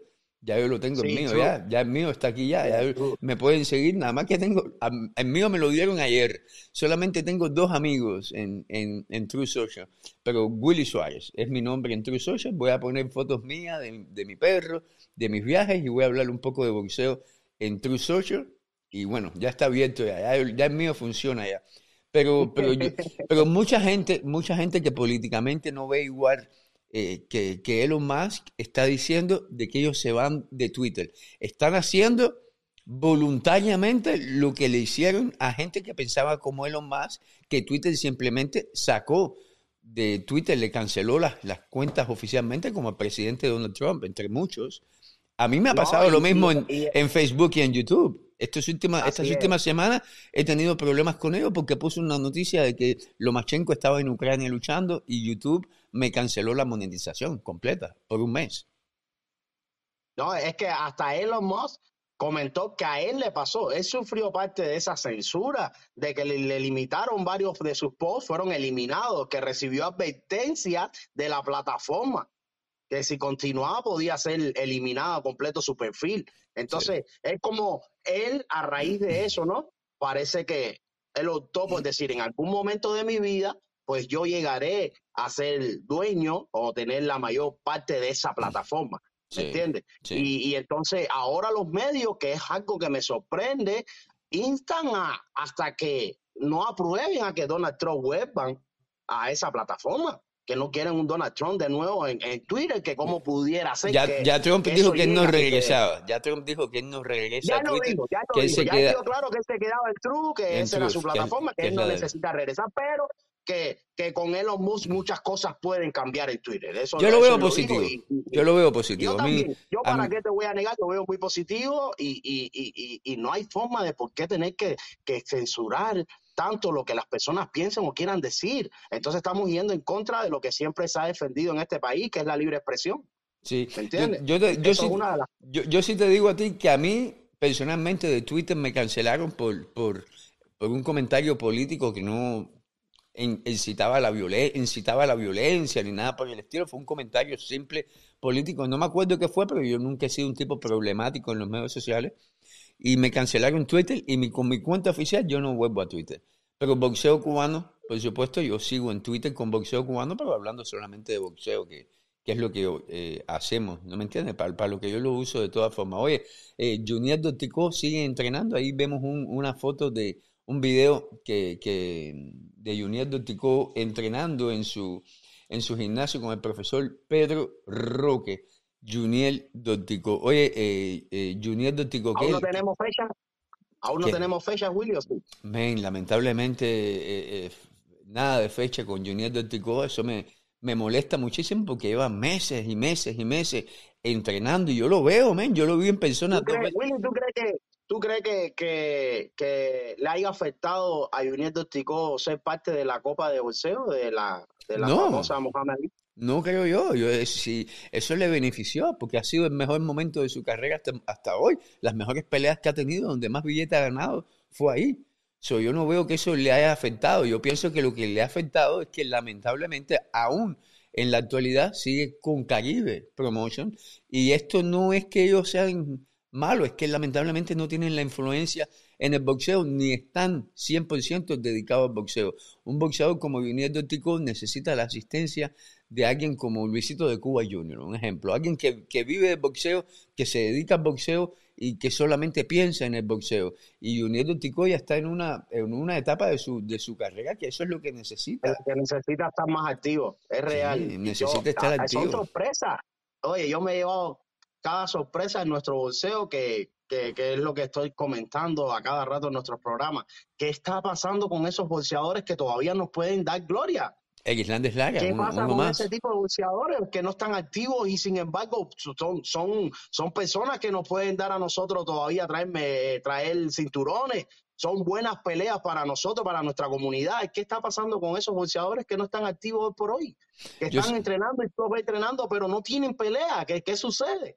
Yo te digo de que de que el caso en particular de Junior y de Islandes Laga me preocupa y me preocupa mucho porque Junior Dóptico eh, todavía es joven, relativamente joven, es un tipo ah, eh, que tiene un boxeo atractivo que le llama la atención a la televisión y a los fans en común, porque pega, se faja, y, pero me preocupa también el Islandes Lara, que ya está en una etapa donde tiene que pelear, porque ya no le queda mucho como boxeador activo. Completamente de acuerdo y, contigo. Y, yo, lo veo entrenando y entrenando y entrenando, y yo sé, yo sé de primera mano de que ya le están negociando un oponente, de que, de que tiene ya fecha para pelear, pero no entiendo por qué no le acaban de confirmar el oponente cuando él trabaja directamente con el mejor promotor que tiene el boxeo cubano, que es Luisito de Cuba. No entiendo qué es lo que está pasando con él. No entiendo. No, y esas son las cosas que tú sabes que desgraciadamente pueden acabar con la carrera de un boxeador. Esas son las cosas que, que uno, oye, y te frustran te frustran, logran crear en ti después, como decimos nosotros, fuera de foco. No hay una concentración total porque estás pasando trabajo, estás, estás queriendo pelear y no puedes pelear. Entonces, es como, ¿sabes que Hubo algo que yo veía en, los posts de Jordani, ¿sabes? Que yo estaba mirando, él hablaba sobre... ¿Pero dónde? ¿Dónde lo, en, qué, ¿En Instagram, en Facebook? ¿En dónde? Eh, yo lo estoy mirando mucho en TikTok, está bien activo en TikTok. Pero él le estaba comentando de por qué había llegado al lugar en el que está y a tener las oportunidades que tuvo. Porque es lo que dice, antes de yo tener las oportunidades en la que esta que acabo de tener y la de parqueado, yo tuve cuatro o cinco peleas de último momento y siempre estuve listo. Yo les puedo asegurar a ustedes de que el haber aceptado esas peleas con una semana, con horas de antelación y, y todos esos factores me han puesto en el lugar en el que estoy. 100%. Que él siempre estaba entrenando cerca del peso y que se arriesgó a tomar peleas con solamente horas. 100%. Si, si, él no, si, él no, si, él no gana esas peleas, él no estuviera donde está hoy en día. Eso es 100%. No estuviera donde está. Y ahí, ahí estamos viendo, ahí estamos viendo, por supuesto, el canal de TikTok de Jordan Juárez que eh, Pedro Toledo está haciendo el Chapi está haciendo referencia y síganlo, tiene muchos, muchos seguidores. Se mantiene activo, sí, se mantiene activo, se mantiene sí, sí, a él, le encanta. Oye, lo he visto, lo he visto que ha tenido un par de, de... Oye, saludos a Mario García, primo mío Suárez, que dice San Ignacio en la casa, salúdate. Eh, un, un, abrazo inmenso, Mario, que nos estás viendo de algún lugar, no sé dónde. Saludos a, Mario, Willy, ¿por qué San Ignacio dice? Me imagino que, que, que como tú desde ahí, de, de, de un barrio es que yo soy de San Ignacio. Es posible que él también sea de ahí. O a lo mejor nos está viendo de ahí. entonces está hablando del barrio. No es que como tú dices, mi primo, y entonces yo digo, bueno, Willy es de Regla, será que también es de Regla, pero a veces San Ignacio en la casa, y yo digo, bueno, yo soy de San Ignacio. Ah, eso, yo me imagino que eso... Mario, un abrazo, hermano, Yo me imagino que eso es lo que... Oye, déjeme, ahora cuando, cuando pase esta pantalla que tenemos en, pantalla, voy a buscar un par de Twitter que he, leído de Jordanis Juárez donde ya él no se queda callado. Ya los fans que, que, lo critican con comentarios un poco más personales que a él no le gustan, ya él les contesta. Y en inglés, y en español, y hasta en chino. Ya Jordan Juárez eh, decidió que él no se va a quedar. Es, que no debe, no debe, ha logrado mucho. su carrera ha sido llena de, de, obstáculos y los ha superado. No debe quedarse callado. ¿Por qué razón lo haría? Y a veces, como digo, nosotros tenemos que saber perder. El cubano tiene que aprender a perder, no siempre, ¿me entiendes? No podemos culpar o no siempre nos vendimos o no, no, tenemos que saber cuando un boxeador fue superior al nuestro, cuando el boxeador de nosotros, a pesar de dejar el corazón en el ring, perdió porque sencillamente no fue superior al otro. Todas esas cosas nosotros tenemos que aprender a verlas, tenemos que, estar conscientes de, las cosas, ¿no? De lo que está sucediendo realmente y no ponernos o buscar excusas que no existen. Ahí vemos en pantalla que eh, Andrew Ward le manda un, un tweet a Jordanis Juárez donde le dice mucho respeto, campeón. Y Jordanis Juárez le contesta en inglés, gracias, tú eres uno de mis ídolos en el, en el deporte, un campeón dentro y afuera, te respeto mucho. Eh, Jordanis eh, hablando en inglés y, ah, mira, esto es uno de los tweets a los que yo hago referencia. Vamos a ponérselo a ustedes en español, mira, no se olviden, ustedes vienen aquí, hablan en Twitter, le hacen highlights al tweet completo, eso es para, esos de ustedes que no saben cómo traducir. Y lo traducen en español. Y ahí automáticamente le sale el tweet en español. Dice Jordanis Juárez, eh, según la traducción. He bloqueado a mucha gente en estos días. Si eres un fan y me dices, Uaz, estoy por encima de ti, no estás en ese nivel, te digo, bueno, gracias. Pero si vienes y te burlas de mí, me desacreditas y me haces entender que me odias, entonces te voy a bloquear y te voy a ahorrar el, tiempo y, la ansiedad de tener que leerme. Eso es lo que dice Jordan Juga. A lo que me refiero, de que ya no se está quedando de brazos cruzados, está tomando cartas en el asunto y, está haciendo uso de como uno debe hacer uso en Twitter, que es intercambiar de la forma que sea con la gente que te comenta, te sigue y, que de cierta forma te, te, apoya. Porque yo soy de los que piensa que te critiquen o no te critiquen, son tus fans. Exactamente, siguen hablando de ti y siempre va a generar noticias. Así que esas son cosas con las que nosotros tenemos que lidiar. Pero ya como dice Willy, si tocan, a veces tocan unos puntos muy, muy cercanos a uno, a veces llegan a, hasta la intimidad o a la familia de uno y, son cosas que uno no tiene por qué asimilar. Sencillamente, pues yo veo que él está haciendo bien, eh, estoy muy de acuerdo con el método eh, que está utilizando porque me imagino la cantidad de ofensas que le deben estar de, vaya, que le deben estar poniendo. Señores, tenemos que ser más conscientes, más conscientes de lo que puede dar un boxeador o de lo que nos está dando un boxeador y no, y no tratar siempre de desacreditar su trabajo, que hay un sacrificio detrás de todo eso. Oye, ahí tenemos en, pantalla, tenemos, en pantalla una foto de dos tíos míos, tíos de mi esposa. Mi esposa, como ustedes saben, es mitad filipina, eh, tío de mi esposa eh, eh, mi tío Mario y mi tío Víctor de California, los dos vistiendo las camisetas del team Jordani Juárez. Y esa foto me la manda mi tío Mario ayer por texto y me dice, Willy, eh, dile a UA que nosotros, los, los, fans filipinos de él, lo seguimos apoyando, pierda o gana, no solamente por el tipo de boxeador que es, sino por la clase de persona que es, y que tenemos mucho, mucho respeto por él.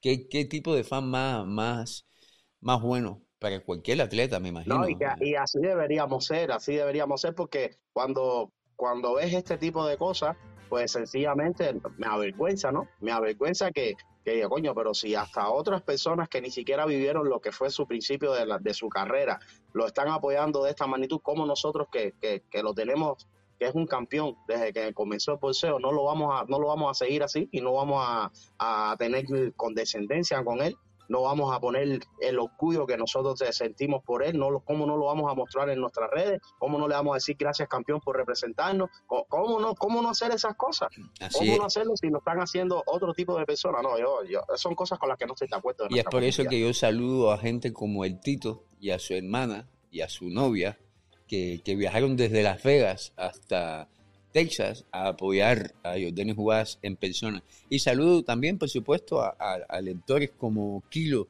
Yo Tamarindo, que nos está viendo, eh, Hurtado, Mario García de, San Ignacio, Eddie Hertz, mi amigo, el, doctor de, Miami, Eddie Hertz, que dice que en su opinión, si Donticón no mejora su defensa y desplazamiento, le va a costar imponerse en su división. Yo pienso que a estas alturas Donticón lo que tiene que pelear ya que no me que, que pelee que, que pelee que pelee. que es lo que lo que lamentablemente eh, no está haciendo y lo que le hace muchísima falta porque ya es un boxeador hecho y derecho y, pelear es lo importante. Lo que no puede estar inactivo y sin cobrar.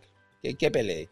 Y si pierde que, pierda, que pierda si gana que gane pero bueno ojalá que gane que es lo importante bueno, eso, eso, es lo que nosotros necesitamos, que nuestros boxeadores se pongan una vez más activos. y yo vuelvo a hablar de uno de los boxeadores que es, es uno de mis favoritos, es uno de mis favoritos en su forma de, hacerlo y es también un gran amigo aquí de, la casa, aunque digan que no, yo sé que sí.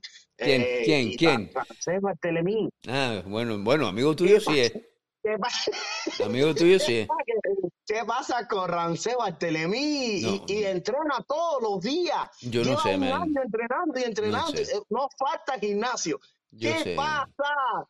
Señores, por favor, alguien nos puede decir qué está sucediendo, alguien nos da esa información. Independientemente de toda la bobería y el pleito que yo le pueda buscar a Rance Bartelemí aquí en, hablando de todo un poco contigo, y en Sin los lunes, y, en vivo cuando lo hago yo solo, independientemente de todo el pleito que yo le pueda buscar provocándolo, eh, la realidad es que eh, él se ha ganado la oportunidad de seguir boxeando, de mantenerse activo. Él, él a lo mejor no es un buen boxeador, yo no creo que lo sea técnicamente, pero sí es un guerrero, un tipo que se faja, que da show, que se entrega, que tú sabes que lo ha dado todo, no solo por él, sino por su equipo, porque cuando él se entrega de la forma que lo hace, su equipo gana credibilidad cuando hace peleas en la televisión. Eh, yo pienso que han sido un poco injustos con él no dándole peleas, pero ahí tiene que estar pasando algo. Porque, oye, él peleaba, él peleaba constantemente, él peleaba constantemente, constantemente. Era uno de los boxeadores que más activo estaba. Así y, y de repente ya lleva, ya lleva ya un tiempo sin pelear. Y le han dado varias fechas que se han caído. Se caen, se caen, se caen las fechas y le dan una fecha y se caen, así mismo. Ahí hay chisme, yo no sé cuál es el chisme, pero ahí hay chisme. Eso, alguien que no lo cuente, alguien que no lo cuente, eso quiero enterarme. Yo, yo, he indagado, pero, pero eh, si cuando uno dice cosas, después Rances Bartelemín publica en su, en su página de, Facebook las páginas chismosas que están diciendo mentiras. Pero bueno, que, que, lo cuente él entonces, para uno no tener que estar diciendo mentiras. Pero tú, tú no te llevas bien con él. No, claro, como que no, no, es que, es que hemos hablado. llámalo, llámalo en vivo, llámalo ahí por teléfono y haz un trigo, a ver si, a ver si te contesta. ¿Y cómo saldría un, un trigo? Ah, Acuérdate que tengo el mm, teléfono. No, no, es que tú no lo puedes hacer, tengo que hacerlo yo de aquí, de, de los estudios sí, porque tengo el teléfono puesto con la cámara, pero sí lo voy a llamar, voy a decirles más, que voy a decir hasta para hablar en el programa y todo. Ah, contigo, dile que yo no voy a estar, que yo no, yo, yo ni hablo, que contigo, pero que no. A mí me interesaría saber qué está pasando y por qué, independientemente de todo el pleito que yo le pueda buscar, ha sido injusto con él el boxeo. Es un chamaco que cada vez que se sube a pelear, aunque le regalen la pelea, se ha entregado, se ha fajado. Ha dado un siempre. es el típico boxeador de que estamos pensando, de esta no pasa. Esta pelea la pierde y la termina ganando, la termina echando un peleón que nos levanta del asiento. Ese es el típico boxeador. Eh, han sido el boxeo, por no decir su equipo, porque yo no sé qué es lo que está pasando, por eso no puedo decir su equipo. Eh, pero me parece de que el boxeo ha sido un poco injusto con él y yo, yo no veo bien eso. Pero bueno, hay que, yo no sé qué es lo que está pasando. Dice Eddie Hertz, el doctor de Miami, Bartelemí que sea un despojo o que le tengan los caracoles. Mejor ni digo, ni le respondo a mi amigo Eddie, porque capaz que me siguen echando la culpa a mí, que yo soy la mala suerte, como me dicen por ahí. Oye, como me molesta a mí que me digan la mala ¿Cuáles son los planes? ¿Cuáles son los planes que siguen para boxeo cubano ahora en el mes de mayo? ¿Qué vamos a hacer? ¿Qué es lo, es lo que hacemos ahora? ¿Qué vamos a hacer por okay, cubano? Ok, déjeme, déjeme, y déjeme buscar aquí una vez más para que la gente vea ya con, con lujo de detalle qué es lo que viene primeramente para el boxeo cubano, que es lo más importante, eh, la información visual. Aquí estamos ya. Vamos, vamos a ponerlo. Pero quiero aprovechar y mandarle un saludo especial a mi hermano Roberto Oakley. Ese el mejor tatuador. Coño, nos, nos está viendo el Robe. Sí, le mandamos un abrazo muy especial y está diciendo, coño, Willy, hablen con Gamboa que, bueno, tengo muy, muy, muy, pronto voy a estar hablando en vivo con Gamboa. Muy, eh, eh, muy pronto. En solamente unos días voy a estar hablando en vivo con Gamboa de, de ciertos temas importantes y ya ustedes van a ver cuando hable con él. Pero Gamboa tiene algo que decir y aquí en Boxeo Cubano le vamos a dar la plataforma y también me imagino en su página oficial que es que Gamboa. El 7 de mayo. Señor, el 7 de mayo en la ciudad de Miami hay una pelea importante para el boxeo cubano. Van a estar peleando Anthony Martínez, un excelente joven muchacho eh, eh, ahí de Oriondo de Miami. el main evento va a ser Lenier Pero, amigo de la casa, un, muy buen boxeador. Va a estar peleando, por supuesto, Ariel Pérez de la Torre, eh, Orestes Velázquez, Isaac Bonel y va a debutar Víctor Abreu. Eso es un evento que es patrocinado y promocionado por Rivalta Boxing y Warrior Boxing y va a tener lugar en el Hialeah Park y Casino en la ciudad de Hialeah, Miami, el 7 de mayo. Esta es la segunda presentación de boxeo cubano nueva generación en la ciudad de Hialeah. La primera fue el día 28 de enero eh, de este año, donde boxeo cubano estuvo presente. Yo, Willy Suárez, no voy a estar ahí porque eh, en Miami mandan esperando como cosa buena y no quiero buscarme lío. el día, el domingo, el domingo es el día de las madres y no puedo estar ahí, no puedo dejar a mi esposa el día de mi aniversario de boda y el día de las madres. Y se me hace bien complicado irme a una pelea de boxeo y, llegar el domingo aquí en la noche y no estar con mi esposa y mis hijos ese día tan importante. Pero el equipo de boxeo cubano sí va a estar ahí. Yo estaba mirando ahora y me hablaste de la cartelera que hicieron en enero. ¿Cómo fue esa cartelera? ¿Cómo fue a la que fuiste en enero? ¿Éxito total? ¿A qué tú te refieres con éxito? Cuando digo a la asistencia, a la asistencia y al tipo de combate, a los tipos de peleas. No, las peleas buenísimas. De hecho, la pelea de Ariel Pérez de la Torre, la pelea de Orestes Velázquez, buenísimas las dos, buenísimas. Eh, hubieron muy buenas peleas e-, ese día. Jujito Romero peleó y dio muy buen combate también. Eh, la única pelea, la única victoria que no nos llevamos, que debíamos habernos llevado, pero no nos llevamos, fue la de eh, que la perdimos, fue el main evento de la noche. Pero fueron las peleas buenísimas, buenísimas, buenísimas todas. Inclusive, inclusive la que perdimos, porque fue una buena pelea, lo que fue en contra del público cubano, no, a favor. Pero la pelea fue buena. Pero el evento, lamentablemente, muy mal promovido. Muy baja, muy baja, extremadamente baja. Y cuando yo digo extremadamente baja, es teniendo en cuenta que es un evento importante para la nueva generación del boxeo cubano y es un evento en Hialeah, donde la gente no tiene que ir a ningún lugar, es ahí, en, el barrio de, ellos, en, en Hialeah. Y eso fue lo que... esto, nos, esto nos demuestra que todavía hay que hacer mucho más en el trabajo publicitario. Hay que hacer mucho, un trabajo mucho más profundo cada vez que organices una cartelera, porque ni siendo en nuestras casas todavía nosotros llevamos a la gente a que vayan. Hay que trabajar más en eso. No solamente se trata de tener buenos boxeadores, buenas peleas. Hay que trabajar en el marketing, en la publicidad.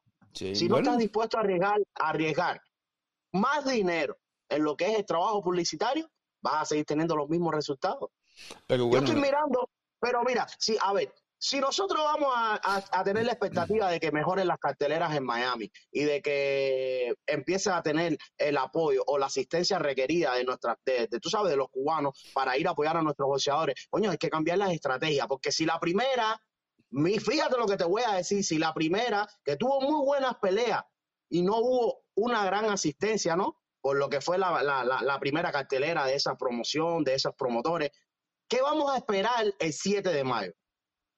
Hay problemas ahí de fecha, de todo. Entonces, esto lo que hace es que las personas, si nos iban a apoyar, pues dejan de apoyarnos. Nosotros tenemos que saber, oye, la primera sucedió esto y no pudimos complementar como se debe. La segunda, vamos a tomar cartas en el asunto y hacer el trabajo más sólido, porque tenemos que poquito a poco ir mejorando, no yendo hacia atrás. Yo me llevo la impresión a veces de que a los promotores de ese evento, y esto es bien raro de que uno lo diga, como que a lo mejor no, no les interesa tanto que el público se haga presente, lo que yo no puedo concebir, porque eh, a mí las entradas es billete que, está que les está entrando a ellos.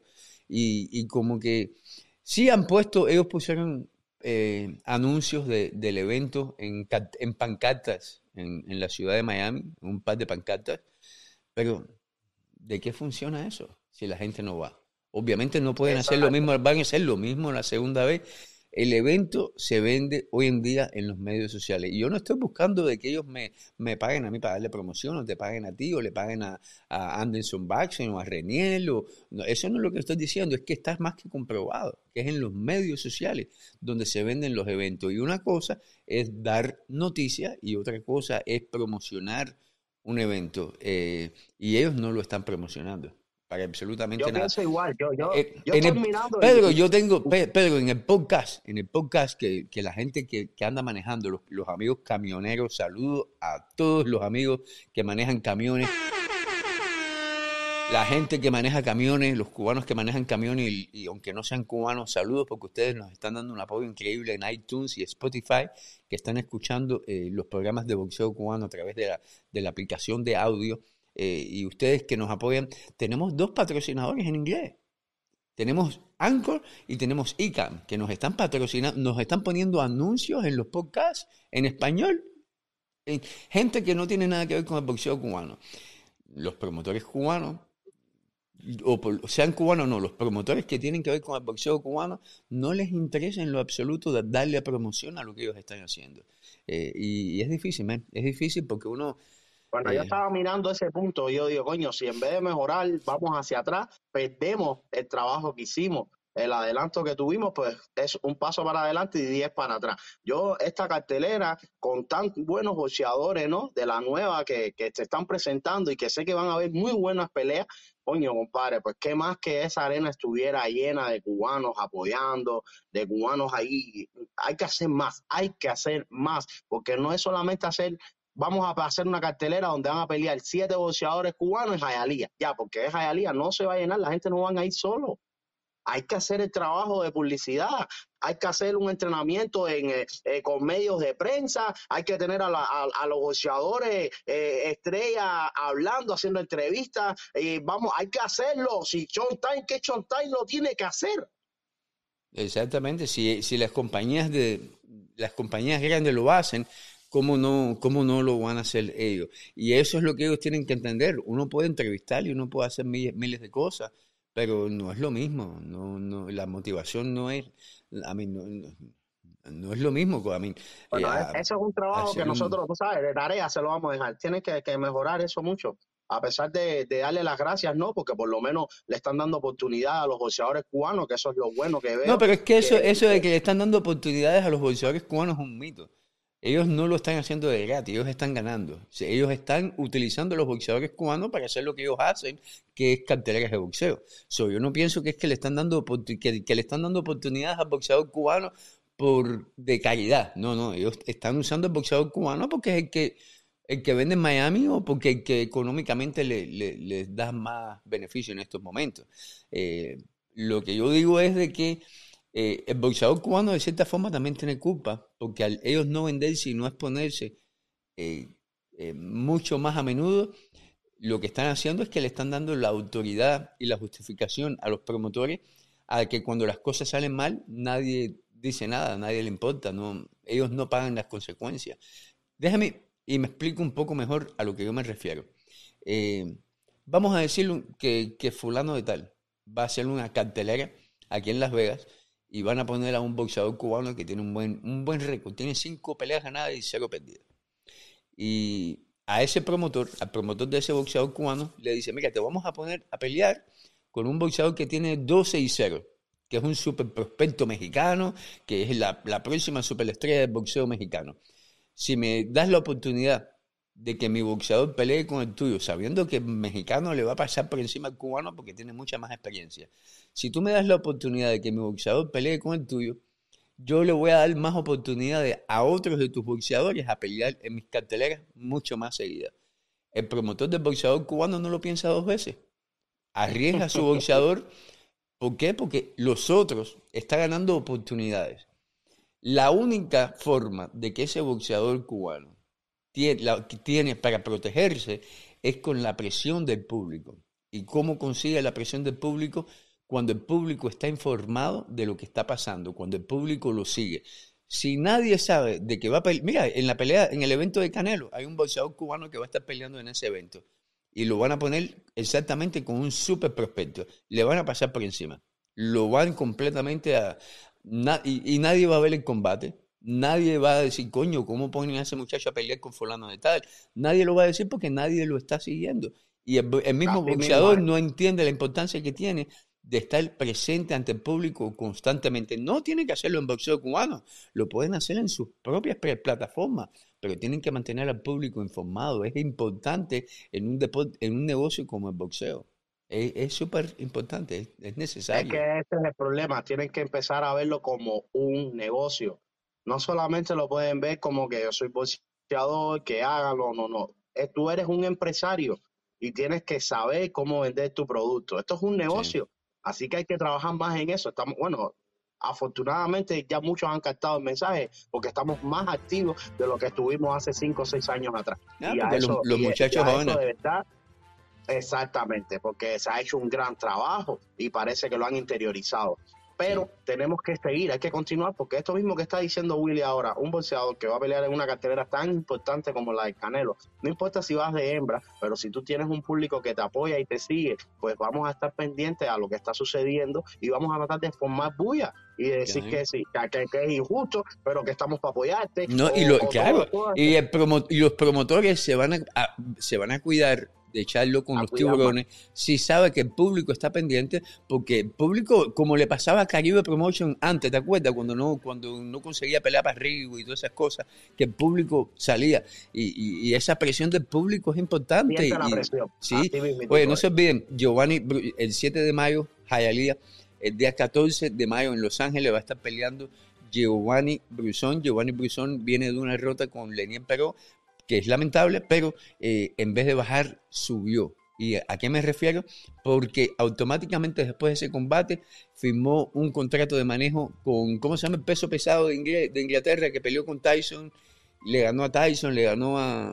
Coño, siempre se me olvida... Oh, de los tiempos de antes, sí. Eh. sí siempre se me olvida el, nombre de...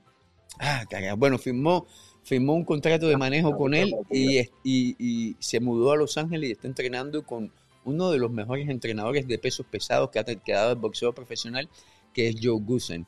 Eh, y eso es buena noticia para Giovanni Brusón, quien me comenta, eh, Giovanni García, quien está muy cerca de él, de que se está viendo muy bien físicamente, tiene mucha motivación, está constantemente, eh, en, hay mucha expectativa de lo que va a ser Giovanni Brusón en su próximo eh, Oye, ya que hablaste de Jovi García, aprovechar el momento para mandarle un saludo especial a Jovi, sabes que, que, te queremos, que aquí las puertas siempre están abiertas para ti, Jovi, un abrazo bien grande, papá. Pero tú, pero tú viste que me llamó recientemente, estuvimos hablando, ¿no?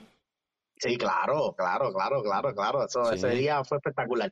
Sí, sí, sí, me, llamó y le, y le, dije brazo flaco bien, brazo flaco bien. Lenus Lewis, ahí, ahí nuestro amigo, nuestro, oye, lo bueno de tener gente que, que gente que, que, es educada y que sabe lo que está hablando, como Ramiro Beltrán Díaz, dice que es Lennox Lewis, el bolseador peso pesado que, firmó como manejador a Giovanni Eso es una buena oportunidad. Eh, eh, Lewis, eh, ahí, Montecórdoba, llegaste tarde. Eh, Ramiro se te fue adelante. te demoraste mucho, te demoraste mucho escribiendo en comentarios. Y el día 21, ya para terminar, que, que estamos llegando casi al final, el día 21 de mayo, en Arizona, va a estar peleando en un comen evento muy importante, eh, Joel Gómez versus Carlos Cota. Carlos Cota, Carlos, Carlos, Carlos Cota versus Cota. Esto es una pelea importante para Joel Gómez porque va eh, a ser la segunda pelea que tiene en Estados Unidos y la segunda vez que su pelea, no, la tercera vez que va a pelear en Estados Unidos.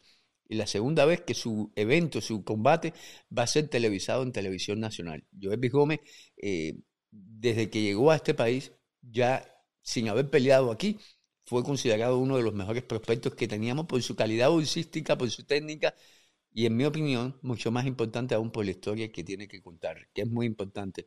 Eh, ojo con Joel Gómez, porque de ganar bien este combate, que va a ser un combate muy difícil para el boxeador cubano, pero que lo puede ganar, eh, Joel Gómez ya pone su, su nombre en el mapa y yo me imagino que lo van a llevar como mismo han llevado a David Morrell, rápido en ascenso.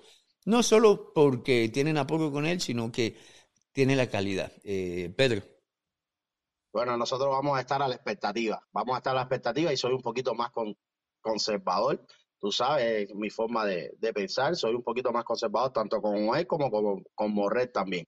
Eh, esto es a paso seguro, llegamos más lejos. Vamos a ir paso a paso, aunque tiene razón en cierta manera, porque eh, significa de que cuando hay calidad y se impone ante los boxeadores, tú vas escalando más rápido. Y, y en eso no tiene discusión alguna. Pero a la vez, mucho ojo, mucho ojo. No vamos a estar tomando peleas apresuradas por grandes bolsas sabiendo que podemos correr un riesgo bien grande cuando en un futuro a lo mejor llegamos a ser la estrella. Entonces vamos a, vamos a tener ojo con esto, ¿ok? Vamos a tener ojo con esto, que la verdad que no quiero, no quiero, no quiero que tengamos más decepciones porque vamos muy bien. Bueno, Pedrito, dile a la gente dónde te puede seguir. Nada, mi gente, ya ustedes saben, por aquí estamos dándole las gracias a todos por seguirnos, siempre escucharnos y vernos a través de nuestras plataformas digitales y redes sociales. Nos pueden seguir, por lo menos en el caso mío, a través de mis redes sociales, Pedro Toledo Zapotín en Facebook y en Instagram Real Chapi, como estaba escrito anteriormente aquí que Willy lo puso. Pero también recuerden que vamos a estar haciendo este programa todos los miércoles, hablando de todo un poco, acá con Pedro Toledo y Willy Suárez. Vamos a estar tratando de hacerlo un poquito más didáctico el programa, de traer un poquito más de chismes, parándula, eh, entrar. Fotos de muchachas lindas, fotos, fotos de muchachas bonitas. Ah, y seguimos con la campeona, ¿cuándo pelea? Eh, yo no sé, pero yo voy a poner fotos de ella todos los días. Bueno, yo lo que sí sé es que si ella pelea y nosotros estamos cubriendo esa pelea, ay Willy, te la vas a buscar. Sí, no se olviden, señores, que este viernes vamos a estar hablando eh, muchísimo de boxeo. El, el, sábado y el domingo le toca a Reniel. Yo me voy de vacaciones. Eh, y el lunes, ojalá, ojalá que Alfredo Torres se una nuevamente a Sin. Anda un poco molesto Alfredo Torres últimamente, o a lo mejor baile le cogió miedo a la controversia de la semana pasada y dijo que va, yo no me meto en lío. Pero Alfredo Torres anda escondiéndose de boxeo cubano. Vamos a seguir buscando la posibilidad de conversar con él. Señores, muchísimo boxeo. Oye, hablando, de, se, me olvidó comentar que el día 20 de mayo eh, en México va a estar peleando el equipo Cuba también. Eh, el 20 de mayo va a estar peleando, van a estar peleando los domadores de Cuba en Aguascalientes, México, eh, un torneo de seas altos de boxeo profesional. Van a estar peleando Ronnie Iglesias, van a estar peleando Julio César Lacruz, eh, va a estar peleando Andy Cruz y va a estar peleando Alén López. Y hay dos más, pero ahora mismo no me vienen en la ah, mente. Y así comenzamos nuestra escalada hacia el boxeo profesional desde el equipo amateur cubano. Así que ya ustedes saben, señores, Willy Suárez, Pedro Toledo, este es el boxeo cubano. Gracias, Pedro, nos vemos. Gracias. Los queremos mucho, señores, boxeo cubano de todo un poco los miércoles en la página que usted manda. Busquen a Chapi en Instagram, el Chapi, así mismo, E-L-C-H-A-P-P-Y, el Chapi, lo mejor que tiene Instagram. Bolseo cubano, por eso. Ya, Pedrito.